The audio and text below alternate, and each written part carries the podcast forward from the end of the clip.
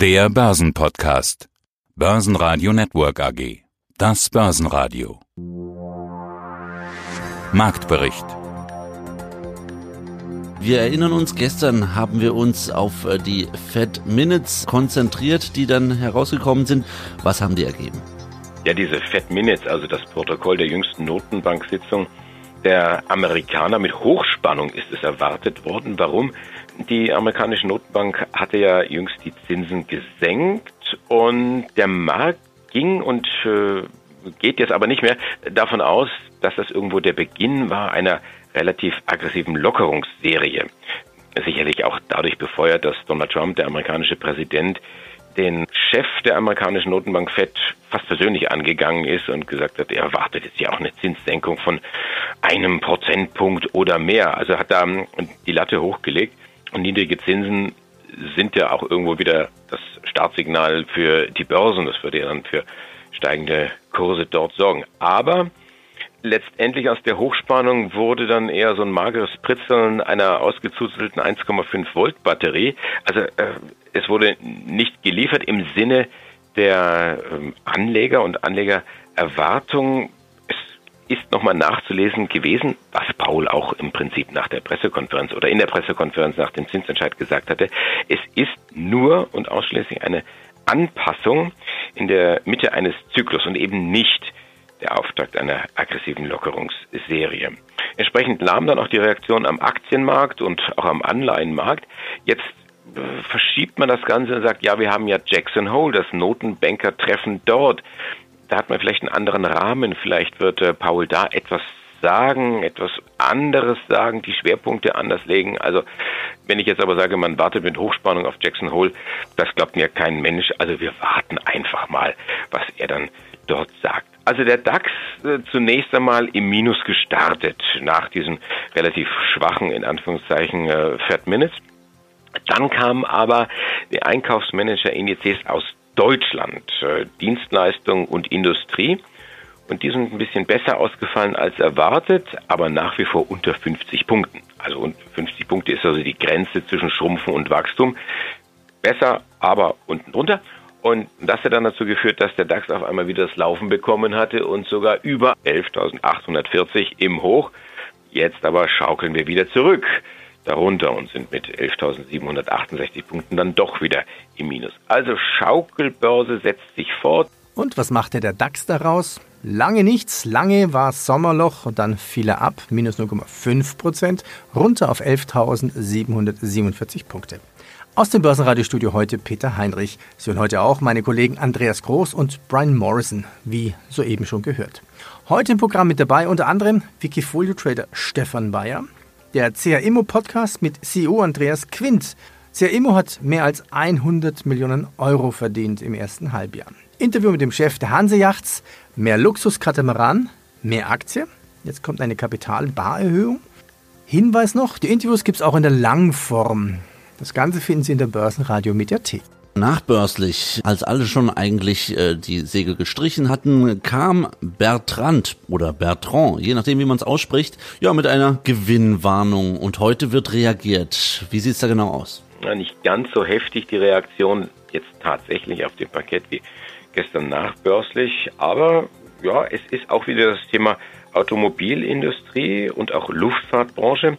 Bertrand ähm, warnt jetzt die Anleger, sagt, wir haben eine schwache Autokonjunktur, da gibt es viele Sparprogramme, das kann dann auch dazu führen, dass Projekte geschoben werden. Also als, als Entwicklungsdienstleister, Ingenieurdienstleister äh, sitzt man ja quasi in der, in der zweiten Reihe, manchmal dann auch in den Unternehmen irgendwo selber drin. Und das sind dann die, die ersten Köpfe, die dann einfach mal gekürzt werden, wo man sagt, euer Projekt ist jetzt ausgelaufen oder wird nicht fortgesetzt und äh, ja, jetzt buchen wir euch nicht. Das ist also irgendwo das Los der freien Mitarbeiter. Das kennt man ja auch äh, als äh, Journalist und Moderator irgendwo an der Börse. Aber wie auch immer, äh, zurück zum Thema. Jetzt, was bedeutet das in den Zahlen? Operatives Ergebnis wird rund 20 Prozent niedriger ausfallen, sagt Bertrand. Ebenso die Marge. Und diese Belastung zeigt sich auch in den frischen, zunächst vorläufigen Zahlen des Ingenieurdienstleisters und zeigt sich dann auch ganz klar in der Reaktion der Aktie. Die Aktie kostet 48 Euro glatt Das ist ein knackiges Minus von 4,2 Prozent. Ja, guten Tag. Andreas Quint, Vorstandsvorsitzender der CA Immo AG. Jahreszahlen an. Die CA Immo hat im ersten Halbjahr mehr als 100 Millionen Euro verdient. Sie sagten es vorhin, ist jetzt 4,7 Milliarden wert. Die Mieteinnahmen stiegen aufgrund von Fertigstellungen und Zukäufen von Objekten um 19 Prozent auf über 111 Millionen Euro. Was wurde denn fertig und was haben Sie dazu gekauft? Also das bezieht sich jetzt, und das ist eigentlich der Mechanismus, wie die CA Immo funktioniert, auf die Zukäufe und Fertigstellungen des letzten Jahres. Wir haben im letzten Jahr äh, drei Immobilien dazugekauft, eins jeweils in Warschau, Prag und Bukarest. Und wir hatten eine ganze Reihe von Fertigstellungen in Deutschland und äh, außerdem nochmal eine eigene äh, Projektentwicklung in Bukarest, die wir fertiggestellt haben. Und diese Objekte sind im letzten Jahr auf unsere Bilanz gegangen. Das hat maßgeblich zu dieser Steigerung von 4 Milliarden auf 4,5 Milliarden Portfoliovolumen im letzten Jahr beigetragen. Und diese Objekte sind praktisch alle voll vermietet. Und die Miete, äh, die aus diesen Objekten jetzt dieses Jahr praktisch erstmals voll in äh, das Unternehmen kommt, das äh, findet sich eben in der Gewinn- und Verlustrechnung beziehungsweise in der Bilanz für das erste Halbjahr 2019 wieder. Und ähm, es ist sogar so, dass die Objekte, die äh, gegen Ende letzten Jahres angekauft wurden beziehungsweise fertiggestellt wurden, sogar noch nicht mal voll in dieses Jahr reingehen, weil es da am Anfang dann doch immer noch sowas wie mietfreie Zeiten oder so gibt, beziehungsweise vielleicht dann doch der Mieter ähm, äh, erst zum 1. April eingezogen ist, zum 1.7. Da werden wir im zweiten Halbjahr eine nochmals gesteigerte äh, Zahl sehen. Äh, aber im Prinzip äh, ernten wir bilanziell im äh, ersten Halbjahr 2019 die Früchte der vergangenen Jahre. Aber das wird in diesem Jahr so weitergehen. Das ist natürlich das äh, Interessante. Äh, wir haben jetzt in diesem Jahr im zweiten Halbjahr, so wie wir es im letzten Jahr auch hatten, weitere Projektfertigstellungen. Also in Berlin stellen wir das sogenannte Büro am Kunstcampus fertig. Das sind auch zwei Bauteile, die praktisch gleichzeitig fertig werden. Dann stellen wir direkt daneben das Maibi in Berlin fertig und wir stellen äh, ebenfalls in Berlin ähm, den Cube fertig. Das sind ähm, alles Projekte, die sich äh, in, sagen wir mal, maximal drei Minuten fußläufiger Entfernung vom Berliner Hauptbahnhof befinden. Alle drei Objekte sind praktisch voll vermietet, zwei zu 100 Prozent, eins zu 93 Prozent. Das ist zurzeit äh, die sehr erfreuliche Marktsituation in Deutschland, insbesondere in den Großstädten wie Berlin. Thyssen erreicht fast 7% plus, große Nachfrage zum Börsengang der Aufzugssparte. Gewinnwarnung bei Bertrand und Tesla sucht einen Standort für eine Fabrik in Deutschland. Zudem Nabaltec AG kann im ersten Halbjahr 2019 weiter wachsen und bestätigt die Jahresprognose. Blicken wir auf einen Autozulieferer, die Jost-Werke. Die Aktie ist im Plus. Das, äh, nachdem doch vor ein paar Monaten die Finanzinvestoren da ausgestiegen sind. Was gibt es da Neues? Jost Automobilzulieferer, genauer gesagt Nutzfahrzeuglieferer. Und vielleicht gibt es da so ein eigenes Gesetz oder Gesetzmäßigkeit. Die Märkte sind ja da ein bisschen verschieden und man punktet sehr stark in Nordamerika. Also da hat man ordentlich Aufträge reingeholt, da brummt die Nachfrage. Der Umsatz steigt insgesamt um fast 6 Prozent auf 202 Millionen Euro. Operativ bleiben über 22 Millionen Euro hängen. Das ist ein Plus von knapp 7 Prozent. Unterm Strich bleiben aber nur 9 Millionen Euro übrig. Und das ist deutlich weniger als im Vorjahr. Da waren es nämlich äh, fast 23 Millionen. Allerdings das wieder befeuert durch einen Steuereffekt, der Einmaleffekt im Grunde genommen ist. So, was macht Jos jetzt? Die Prognose hat man bestätigt und es gibt einen Personalwechsel. Das heißt, Vorstandschef Brausen macht den Weg frei für seinen Vertriebsvorstand Joachim Dürr. Der rückt also auf und es rückt keiner nach. Der Vorstand wird also da so ein bisschen verkleinert. Alles unaufgeregt und auch äh, ja, fast tonusmäßig könnte man sagen. Da kommt jetzt Ruhe rein in die ganze Geschichte. 26,30 Euro kostet die Aktie von Jostwerke und das ist ein knackiger Aufschlag von fast 3 Prozent. 2,7 Prozent geht's hier nach oben.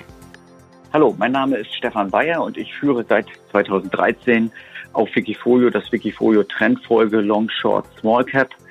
Ich habe einen beruflichen Background in der Wirtschaftsprüfung beziehungsweise in der wirtschaftsprüfungsnahen Unternehmensberatung, bin BWLer und bin heute im Wesentlichen freiberuflich beziehungsweise selbstständig tätig, immer noch in der Unternehmensberatung beziehungsweise auch in der Lehre als, als Hochschuldozent für die Bereiche Corporate Finance, Financial Modeling oder auch Bilanzanalyse an äh, staatlichen und privaten Hochschulen ein alter Hase im Bereich Wikifolio, wobei dieser Bereich noch gar nicht so populär ist und trotzdem es, es dringt allmählich in die Köpfe unserer Hörer ein.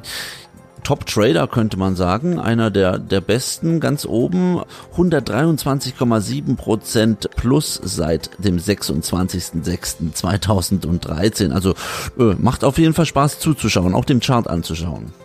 Ja, ja, das ist so. Du sagst Top Trader, es ist wahrscheinlich ein ganz großer Zufall. Als wir unser letztes Interview geführt haben, das war Anfang November letzten Jahres, Anfang November 2018. Äh, damals war ich in der in dieser von Wikifolio erstellten Rangliste auf Platz zwei und heute bin ich wieder auf Platz zwei. Das war nicht die ganze Zeit so, sondern ich war auch mal weiter hinten, aber das ist ein, ein Zufall wahrscheinlich, dass wir gerade jetzt wieder das Interview führen. Aber ein schöner Zufall, ja. Genau, und das Portfolio ist gar nicht so umfangreich. Wenn man, man kann es sich direkt mal anschauen. Wir haben den Link dazu gepostet. Es ist überschaubar. Jede Menge Cash steckt damit drin. Ja, kannst du mal kurz umreißen, wie das funktioniert? Äh, ja, gerne. Also im Endeffekt ist das ein sehr aktiver, ähm, ein sehr aktiver Ansatz. Ähm, ich, ich würde sagen, was über allen steht, ist eher die Vermeidung von Verlusten als die Generierung von Rendite. Und insofern habe ich in solchen Situationen wie derzeit auch gar kein Problem, eine ganze Menge Cash zu halten, weil ich derzeit die Unsicherheiten eher im, im Vordergrund sehe als die, als die Renditechancen. Ja, also in der derzeitigen Situation versuche ich größere Verluste zu vermeiden. Und ich glaube, das ist mir insbesondere im vergangenen Jahr auch ganz gut gelungen. Wir berichten ja über diverse Unzulänglichkeiten, die die Börse bestimmen. Wir kennen momentan momentan vor allem eine politisch getriebene Börse. Du hast allerdings einen ganz anderen Ansatz, der ist eher äh, analytisch, eher charttechnisch. Du schaust gar nicht so sehr auf die äußeren Faktoren. Du siehst quasi das, was, was übrig bleibt unter dem Strich als Unternehmensperformance und das zieht bei dir in die Bewertung mit rein. Also hast du quasi die Rollläden unten, merkst gar nicht, was in der Außenwelt passiert oder wie würdest du das einschätzen? Jein, würde ich sagen. Also grundsätzlich, du hast es gesagt, ist es ein sehr analytischer, ein sehr quantitativ geprägter Investmentansatz, der eigentlich auf drei Säulen steht. Die erste Säule ist, ist schon ein, ein äh, fundamental orientierter Ansatz, also auf einer, zumindest auf einer aggregierten Ebene. Das ist ja auch mein, mein beruflicher Background. Im, Endeffekt mache ich schon eine Analyse jedes einzelnen Unternehmens und ich habe, ich baue mir eine, eine Watchlist auf, in die die besten fundamental orientierten oder fundamental analytisch identifizierten Unternehmen reinkommen. Und aus dieser Watchlist, aus diesem Großportfolio, kann man so sagen, wähle ich dann die Titel aus, wenn sich charttechnische ähm, Ausprägungsmerkmale ergeben. Und dann investiere ich bin aber auch relativ schnell wieder draußen, wenn die Risiken zu groß werden. Und darum ist das schon ein sehr aktiver Ansatz. Und die Haltedauern, die können durchaus schon lange sein, wenn die, wenn der trendfolgende Ansatz das eben hergibt. Aber in der Regel sind das eher doch kurzfristige Haltedauern von eher wenigen Wochen. CTS Eventim, die Aktie heute, grünes Vorzeichen. Was gibt's Neues? Man kann sagen, der Veranstalter und Ticketverkäufer CTS Eventim rockt das Parkett, denn im ersten Halbjahr hat man weiter gute Geschäfte gemacht mit Konzerten und Festivals. Der Umsatz klettert um 15 Prozent, das Ergebnis knapp 20 Prozent und Treiber waren solche ja, Riesen- und Mega-Events wie Rock am Ring oder Rock im Park. Kommt gut an, Aktie kostet 49,72 zur Mittagszeit plus 1,8 Prozent. Ja, Jens Gerhardt, CEO von Hanseacht. Ganz aktuell, mehr Katamaranhersteller, mehr Aktien. Seit wann haben Sie jetzt den Deal des Kaufes des Luxus-Katamaranherstellers Privilege Marine über die Bühne? Also, it's yours quasi. Luxus-Katamaran. Wie muss ich mir diese Produkte vorstellen? Ab welcher Preisklasse beginnen wir hier die Yachten? Das ist die Top-Klasse in dem Katamaran-Geschäft. Wir haben bei Privilege 50 Fuß als kleinstes Produkt. Da fängt es bei 1,3 Millionen bis 1,5 Millionen an, ohne Mehrwertsteuer. Und äh, wir haben äh, das gleiche nochmal im Motor, das ist ungefähr derselbe Preis. Und dann gibt es noch äh, 580, 640 und 47 und da enden wir dann bei 4,5 Millionen. Also, wer sind da Kunden? Millionäre logischerweise. Ähm, Wohlhabende. Wohlhabende. Also das ist äh, etwas, was man, es gibt mehrere Kundengruppen. Einmal die Kundengruppe, ich fahre um die Welt, ich will in den Pazifik die, die Erde erkunden und da ist als Katamaran eigentlich nur Privileg zur Verfügung. Wenn man keine Risiken eingehen will, gibt es da als hochseegängigen Katamaran eigentlich nur die Privileg. Die zweite Gruppe ist aber wohlhabende Leute, die gerne ein Haus am Meer haben würden. Ähm, das sind aber irgendwie ein bisschen zu langweilig, zu statisch und dann können sie in der gleichen Preisklasse sogar, sogar vielleicht ein bisschen günstiger sich auch einen Katamaran kaufen. Und dann sind wir halt die, die Luxus- und die Edelmarke. Seit wann ist dieser Deal über die Bühne? Ganz frisch. Wir haben das ganz kurz vor Ende des letzten Fiskaljahres. Unser Fiskaljahr beginnt am 1.7. und endet natürlich am 30.6. Und da haben wir es ganz kurz noch ins letzte Jahr geschafft, diesen Deal abzuschließen. Und wir sind gerade erst bei den Integrationsbemühungen und fangen, fangen gerade erst an zu integrieren. Ja, zur Finanzseite. Was sind die Argumente, dass Sie diesen Kauf getätigt haben? Oh, da gibt es eine ganze Reihe. Also erstmal ist es ja so, wir sind seit acht Jahren um 10 Millionen pro Jahr gewachsen im Schnitt, manchmal 15, manchmal 9.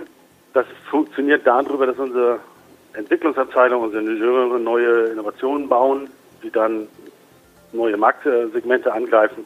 Und man kann sich vorstellen, wenn man eine begrenzte Anzahl von Brands zur Verfügung hat, dass sie dann irgendwann voll sind.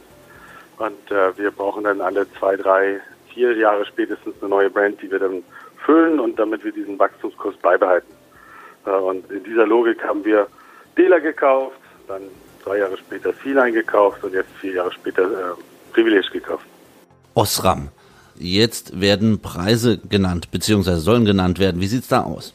Man kann sagen, dieser Preispoker um Osram ist jetzt auch offiziell.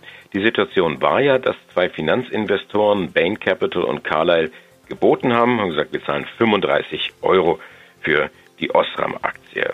Dann wurde so gemunkelt, ja, da gibt es ja auch den österreichischen Chipkonzern AMS, die hätten auch Interesse, aber es gibt ein Stillhalteabkommen. Was könnten die denn bieten? Vielleicht ein bisschen mehr. Klar, mehr müsste es sein, sonst wäre es kein Bieterwettkampf.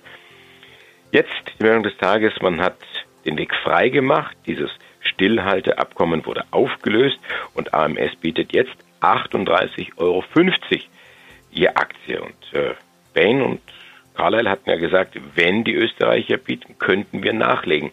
Also das führt jetzt nicht dazu, dass die Osram-Aktie über alle Grenzen geht. Sie geht ja nicht mal über die 38,50 von AMS.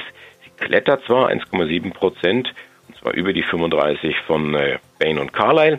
Wir sind jetzt mit 36,88 Euro ausgerechnet. Also der Markt nimmt das hier leicht an und die Anleger müssen sich jetzt entscheiden, wollt ihr AMS oder wollt ihr Bain und Carlyle?